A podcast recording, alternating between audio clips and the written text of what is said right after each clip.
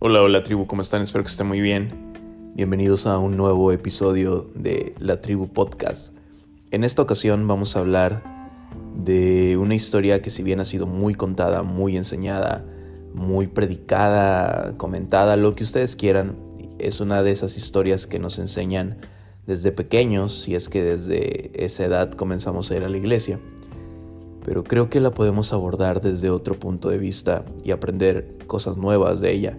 No porque yo sea el maestro, no, sino simple y sencillamente porque creo que Dios nos puede enseñar cosas diferentes. Antes de continuar, te quiero pedir que te suscribas o le des seguir a este podcast en alguna parte de, arriba en la plataforma que sea que estés escuchando el podcast. Hay un botoncito que puede decir suscribirse o puede decir seguir. Eh, dale clic ahí o pícale ahí para que te quedes suscrito. Y también en nuestras redes sociales eh, estamos solamente en Twitter y en Instagram como la tribu PD. Ahí nos puedes seguir porque los lunes a las 10 de la noche, tiempo de la Ciudad de México, tenemos entrevistas hablando diversos temas con personas interesantes que tienen una historia que contar, entonces también te puedes unir a eso. Dicho esto, vamos a darle.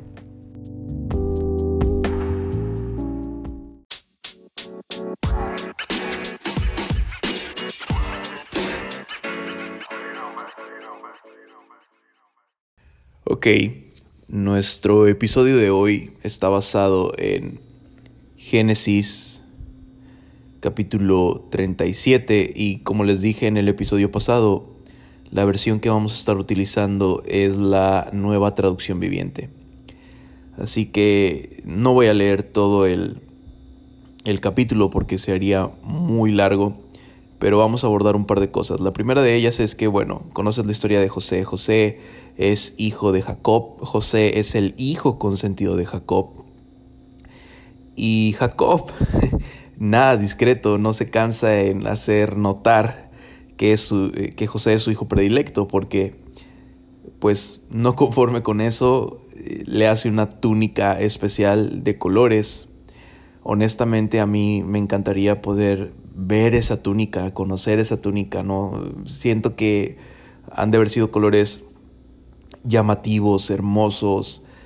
La túnica me imagino que era confeccionada de una manera casi perfecta. Entonces, sí me da curiosidad conocerla, me la puedo imaginar. Evidentemente, cualquier cosa que yo me imagine, pues difícilmente será como fue en la realidad. Pero bueno, tenía una túnica de colores, es decir, su hijo, su hijo, perdón, su padre Jacob se empeñaba en hacer una distinción eh, al resto de sus hermanos.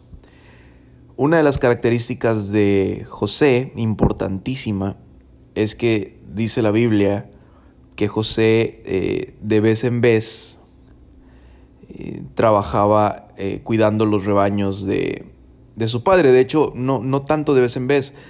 la Biblia en el versículo 2 del capítulo 37 de Génesis, en la versión, en la nueva traducción viviente, dice que a menudo cuidaba los rebaños de su padre y también trabajaba para sus medios hermanos, los hijos de Vila y Silpa, dos de las esposas de su padre.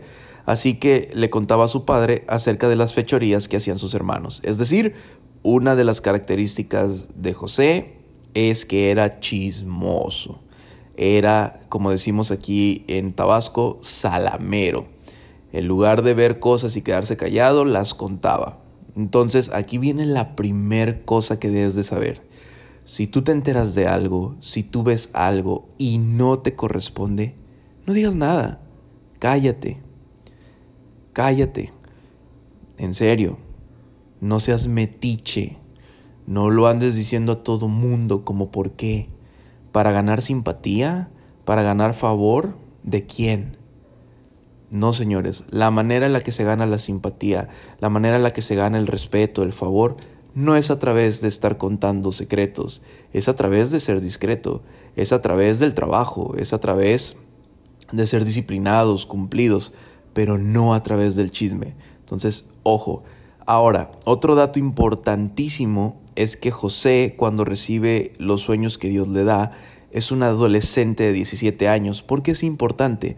Porque no es una regla, pero muchas veces el ir creciendo y adquiriendo edad, pues también nos va enseñando muchas lecciones de vida y nos va convirtiendo en personas más discretas, más centradas, más mesuradas. Entonces, José tenía el ímpetu de un adolescente de 17 años cuando recibe los sueños, sueños que tú ya conoces. Uno de ellos es que el sol, la luna y once estrellas se inclinaban delante de él.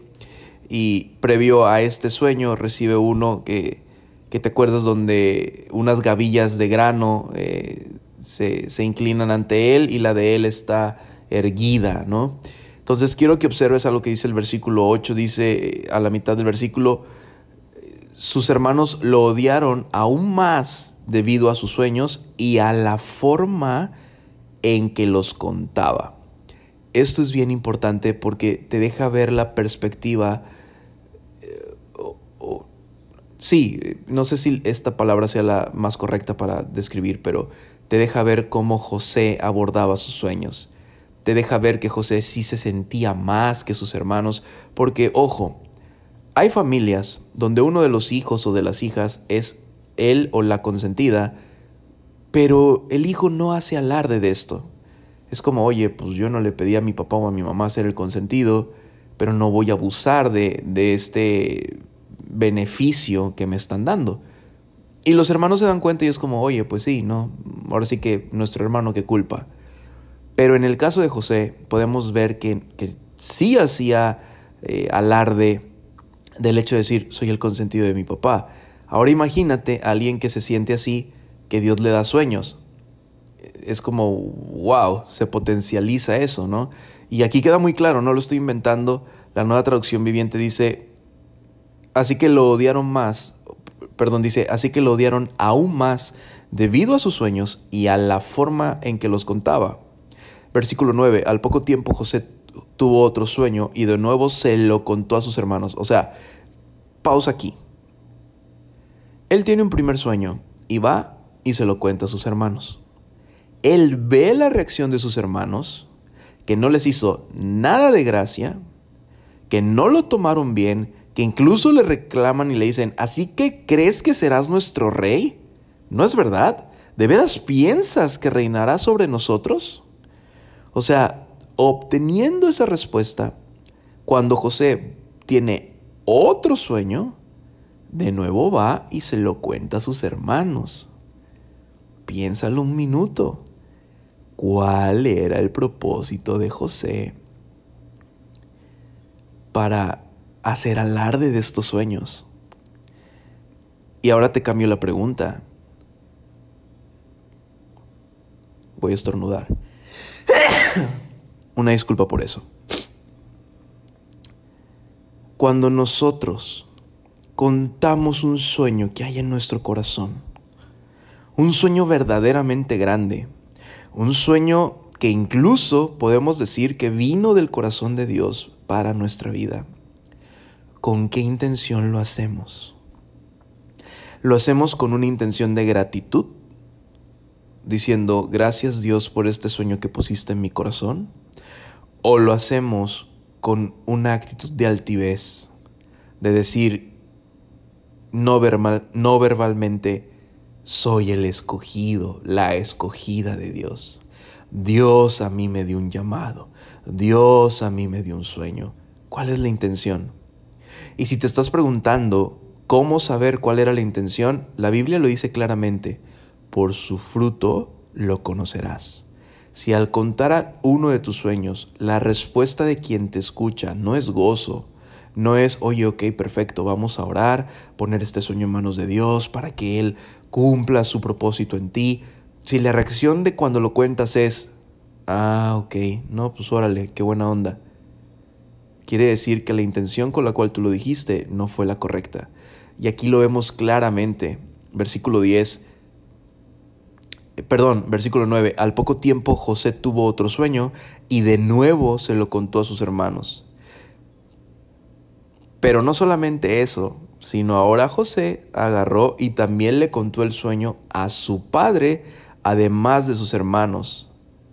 Y su padre lo reprendió. Imagínate cómo lo contó que hasta su propio padre, de quien era el consentido, le llamó la atención fuertemente y le dijo en el versículo 10, ¿qué clase de sueño es ese? le preguntó. ¿Acaso tu madre, tus hermanos y yo llegaremos a postrarnos delante de ti? Sin embargo, mientras los hermanos de José tenían celos de él, su padre estaba intrigado por el significado de los sueños. Wow. Aquí viene la tercera cosa que te quiero decir. La primera es, no importa la edad que tengas, sea una persona trabajadora, porque la Biblia, la primera característica que nos da de José es que continuamente cuidaba los rebaños de su padre y trabajaba para dos de sus medios hermanos, trabajaba para su familia. Así que punto número uno, todos, todos, todos requerimos ser trabajadores. Punto número dos, no seamos chismosos, veamos lo que veamos, no busquemos ganarnos el favor de alguien a través del chisme, de la indiscreción, así no se hace. Punto número tres, si tenemos un sueño, si Dios nos da un sueño, cállate, no se lo cuentes a nadie, no se lo cuentes a nadie, quédatelo entre Dios y tú. La cultura popular muchas veces dice, no cuento mi sueño porque se sala, no estoy hablando de eso. No estoy hablando de esa superstición, estoy hablando de una realidad. No cuentes tu sueño a nadie. Y si por alguna razón lo vas a contar, Tú sabes a quién le puedes contar ese sueño, que no le va a dar envidia, sino que le va a dar gusto y te va a apoyar a orar para que ese sueño se cumpla. Y tú sabes a quién contándole ese sueño también se va a volver un vigía para que cuando vea que estamos haciendo las cosas de manera incorrecta, venga y nos diga, oye, esa conducta, esa manera de ser, no tiene nada que ver con el sueño que tú me dijiste que Dios te dio y nos va a confrontar y nos va a volver a ayudar a enfocarnos. Tú sabes con quiénes cuentas que les puede, que pueden reaccionar de esa manera, eh, llamémosle una manera positiva, una manera que suma, y también tú sabes a quién se lo puedes contar que le va a dar envidia y le va a dar celos. Entonces, por una o por otra, cállate. Guárdate ese sueño para ti, porque la consecuencia de eso es que sabes la historia, un día sus hermanos salen al campo a trabajar. Jacob le dice a José, oye, alcanza a tus hermanos, ve qué están haciendo y vienes y me lo cuentas. José va y cuando lo ven a lo lejos, sus hermanos planean matarlo. Y la primera expresión que hacen cuando lo ven a lo lejos es, ahí viene el soñador. Ya de por sí le tenían celos, ya de por sí no lo querían, pero los sueños de José fueron el detonante. Ahora, la culpa o la responsabilidad no fue de los hermanos de sentirse así, fue de José que los provocó, porque acuérdate que el versículo 8 dice que lo odiaron aún más debido a sus sueños y a la forma en los cuales lo contaba. Entonces, planean matarlo, uno de sus hermanos, Rubén, dice, oye, no, no, no, este, no, este, no lo matemos, mejor hagamos otra cosa, y al final deciden aventarlo a una cisterna. Ahora, en la historia, ellos, pues como toda cisterna, creyeron que tenía agua, pero la Biblia, en el versículo 24, es específica. Cuando tú leas la Biblia y veas que te está dando datos o que está siendo muy descriptiva, presta atención porque algo quiere decir ahí. Entonces dice en el versículo 24, después lo agarraron y lo tiraron en la cisterna. Resulta que la cisterna estaba vacía, no tenía nada de agua adentro. Ok, lección número cuatro. Más que una lección número cuatro, observación.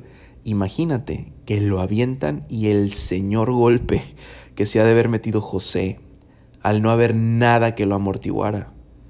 ¿Cómo lo aventaron? De manera que pudiera caer de pie, estaba oscuro o la luz del día alcanzaba a iluminar el fondo y medio pudo caer bien se lastimó, no se lastimó, la Biblia no dice que se haya lesionado. Lo que la Biblia sí dice es que después de eso lo sacaron y lo vendieron como esclavo. Pero estoy seguro que se metió un golpe. Tú sabes que una cisterna eh, tiene cierta medida, no es nada cómodo o cómoda, mejor dicho, y no es como las cisternas modernas, por llamarlas de alguna forma, que conocemos hoy día. No, no era así. Entonces, seguramente ahí recibió un golpe al que quiero llamar un golpe de realidad. Recibió la consecuencia de sus actos. Y quiero que entiendas una cosa. Cuando Dios nos da sueños y nosotros no estamos listos para que esos sueños se cumplan, vamos a tener que vivir un proceso. Y ese proceso se llama golpes de realidad. Porque cuando Dios nos da sueños, volteamos a ver los sueños y decimos, son demasiado grandes, son enormes, son gigantes. ¡Wow! Cuando lo logre, cuando esté en ese lugar y nos sentimos increíbles, ¿no? Y decimos, va a ser fabuloso haberlo logrado y no sé qué, pero volteamos a ver la realidad y decimos, no manches, no tengo nada. Y comenzamos a ver la realidad y recibimos esos golpes de realidad y es, ¿será? ¿Qué habrá pensado José cuando estaba en la cisterna, después del dolor de haber caído en ella y decir, ¿cómo aquí esos sueños que Dios me dio se van a lograr? ¿Cómo? Si me dejan aquí me voy a morir. ¿Se equivocó Dios? Imagínense esa euforia con la cual contó sus sueños, en qué se convirtió al momento de estar en la cisterna. Pero la historia no queda ahí. El proceso de José tenía que ser tan profundo que la segunda cosa que pasa es que le quieren robar su identidad. José sabía que pertenecía a una generación que venía de Abraham, de Isaac y de su padre Jacob. Y lo venden a Egipto. De hecho, originalmente no lo venden Egipto, lo venden a los ismaelitas. Qué, qué, curioso dato. Él venía de Isaac, más bien de Abraham, de Isaac y de Jacob. Y lo que hace el enemigo es quererle cambiar la identidad y lo venden a un grupo de mercaderes ismaelitas. Eso lo puedes encontrar en el versículo 25 del capítulo 37 de Génesis. Dice la Biblia, luego Justo cuando se sentaron a comer, levantaron la vista y vieron a la distancia una caravana de camellos que venía acercándose. Era un grupo de mercaderes ismaelitas que transportaban goma de resina, bálsamo y resinas aromáticas desde Galad hasta Egipto. Y ahí Judá se levanta y dice, vamos a venderlo, y lo venden. Y llega a Egipto y se lo venden a Potifar. Y hasta ahí voy a dejar esta historia. Quiero ser enfático en esto, y más que, que decírtelo a ti, me lo digo a mí. Dios nos ha dado sueños, estoy seguro de eso.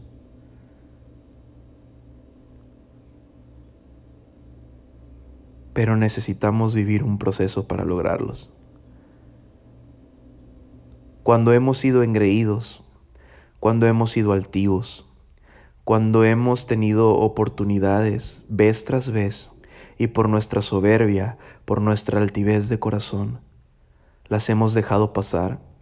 Cuando hemos visto hacia abajo a otros, cuando sí éramos trabajadores y dadivosos, pero con un corazón incorrecto, tenemos que ser sometidos a un proceso fuerte para que entonces cuando Dios cumple sus sueños no nos perdamos.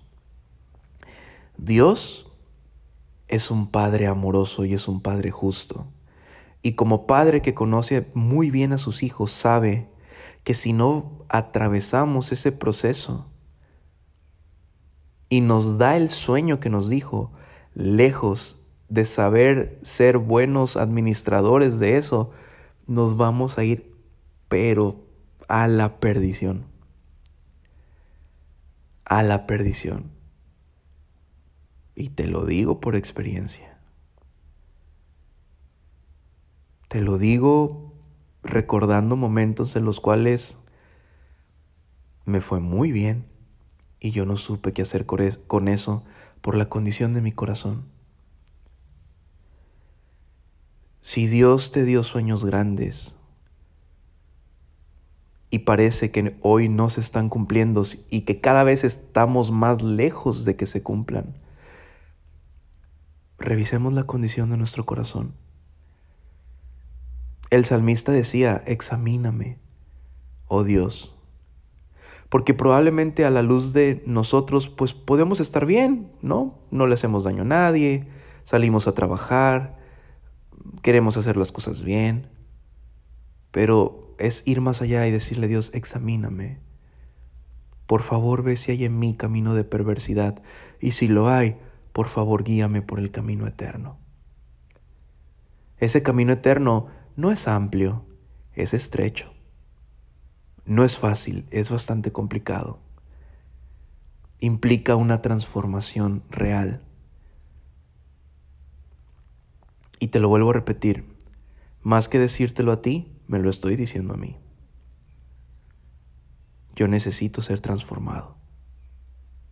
¿Y tú?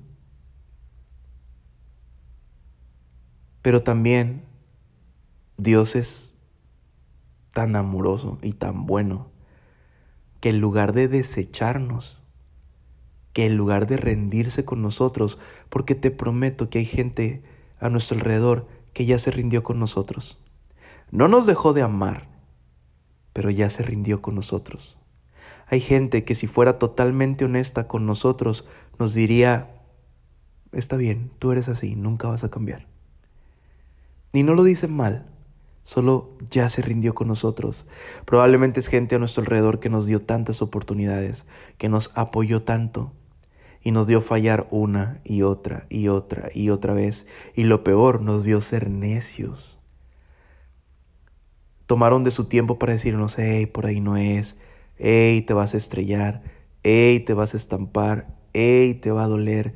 Y fuimos tan necios que no nos dejaron de amar. Simple y sencillamente se rindieron con nosotros. Yo reconozco que en mi vida hay gente así, que sé que ya se rindieron conmigo. No me dejaron de amar. Por eso siguen ahí. Por eso se llevan conmigo. Por eso no me han dejado de hablar. Y en el fondo de su corazón tienen la esperanza de que Dios haga algo. Y los que más te aman, aunque ya se han rendido directamente con nosotros, no han dejado de orar por nosotros, porque ellos creen y está bien esa creencia, que la oración puede hacer la diferencia. Pero cuando hemos sido así, cuando nos hemos comportado de esa forma, lo único que queda es que Dios no se rinde con nosotros y nos somete a este proceso. ¿Cuánto tiempo va a llevar? No poco. No sé cuánto, pero no es poco tiempo no lo es. Y probablemente en los siguientes episodios, si así Dios lo pone en mi corazón, retomaremos la historia y hablaremos hasta el, final de ella. Pero hoy te quiero dejar con estos cuatro elementos. Punto número uno, seamos trabajadores, porque cuando somos trabajadores entonces Dios nos puede dar sueños grandes. Punto número dos, no seamos intrigosos, no seamos chismosos, no busquemos quedar bien y ganarnos el favor de otra gente a través del chisme. Punto número tres, si Dios nos da, nos da sueños, quedémonos callados. Y punto número cuatro, sometámonos a los procesos. No digo que vamos a tener la mejor actitud, creo que sería mentir decir eso, pero sí digo que es necesario. Porque si estamos en medio de un proceso, quiere decir que Dios no se ha rendido con nosotros. Y punto número cinco, seamos humildes, un versículo muy fuerte en la Biblia para mí ha sido que Dios al altivo lo mira de lejos. Observa esto. No deja de mirarlo. No dice que quita su mirada de sobre él. No. Dice Dios al altivo lo mira de lejos. Pero también hay otro versículo que dice que al que se humilla, será exaltado. Y humillarse no es nada fácil. De hecho es horrible humillarse. Pero lo bonito es que Dios nunca abusa de cuando nos humillamos delante de Él.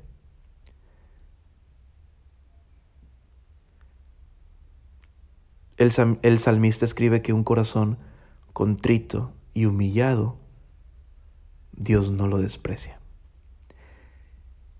Y creo que esa es la clave para acelerar nuestro proceso. Un corazón humillado, un corazón que reconoce, Señor, la he regado. Me llené de soberbia, me llené de altivez. No escuché consejo. Fui sabio en mi propia opinión. Y todas esas malas decisiones que yo pensé que eran buenas decisiones, me trajeron aquí. Perdóname. Perdóname. Y haz de mí un hombre nuevo. Perdóname, Señor. Con eso quiero terminar este episodio.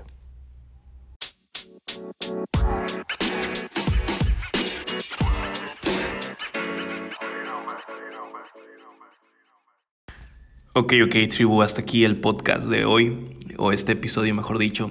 Si te gustó, por favor, compártelo en todas tus redes sociales. No olvides seguirnos en Instagram y Twitter como la tribu PD.